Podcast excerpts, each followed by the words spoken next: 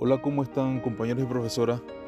He tenido la oportunidad de leer sobre el marco jurídico de la educación en Panamá del autor Andrés Sue González.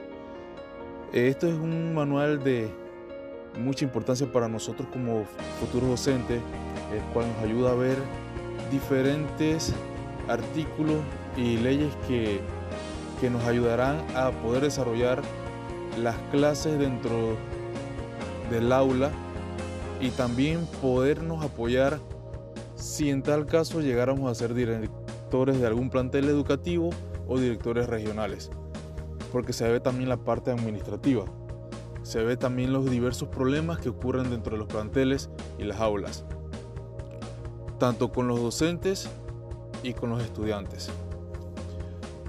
Es un libro muy abarcador, pero debido al tiempo tuvimos que seleccionar y ser muy puntuales en algunos ítems que nos llamaron la atención. Por ejemplo, a mí me llamó mucho la atención el título tercero del capítulo quinto, el cual menciona que todos tenemos derecho a una educación en el territorio nacional y que es el gobierno el responsable de organizar y dirigir el proceso de aprendizaje, siendo así gratuito. Pero hoy en día, debido a la situación mundial que atravesamos, ¿es cierto que se cumpla esto? Pues yo me puse a analizar y en gran parte sí y en gran parte no. Las familias antes no contaban con un costo de lo que era directamente del internet para sus hogares, porque hay que mencionarlo que muchas, muchas familias no cuentan con eso en sus hogares. Y ahora debido a esta situación, a esta nueva metodología de impartir las clases, esos familiares han tenido que ver cómo sacan dinero para poder invertir y comprar en internet. O incluso otros en computadoras, otros en televisión. Porque como bien lo sabemos, se da la clase una parte en la televisión y la otra parte es con el maestro encargado del grupo. Ese es un punto que me llama mucho la atención. Otro es la parte de la ética profesional de los docentes. En el, dentro del sistema hoy en día se encuentran muchos docentes que no están capacitados para desarrollar una clase. Docentes que no toleran las actitudes de un niño sabiendo que son niños.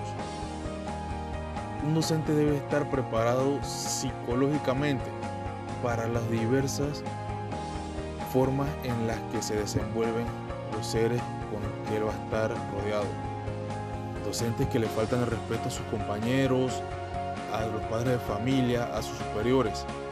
Ese es un punto bien, bien, bien hondo que hay dentro del sistema educativo panameño, porque se ven un sinfín de casos que uno se queda totalmente con la boca abierta. También otro punto que me llamó mucho la atención y es el tema de las drogas en los jóvenes hoy en día. Eh, recibir un tipo de esta sustancia dentro de un plantel educativo es muy fácil hoy en día.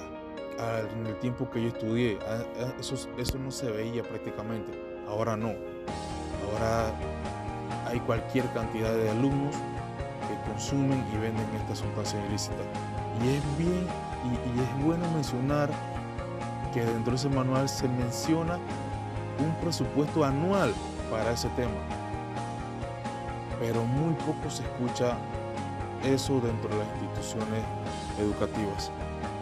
También es bueno mencionar las diferentes métodos y técnicas de, cómo impartir y ayudar a los, el sistema educativo a esos estudiantes que por algún motivo no han culminado su, su proceso de enseñanza, de aprendizaje, perdón como, lo, como la creación de la telebásica eh, de Panamá, que no es más que un programa innovador que utiliza herramientas tecnológicas como es la televisión, los DVD, videograbadoras, para poder facilitar la llegada de la educación hasta los hogares de los estudiantes.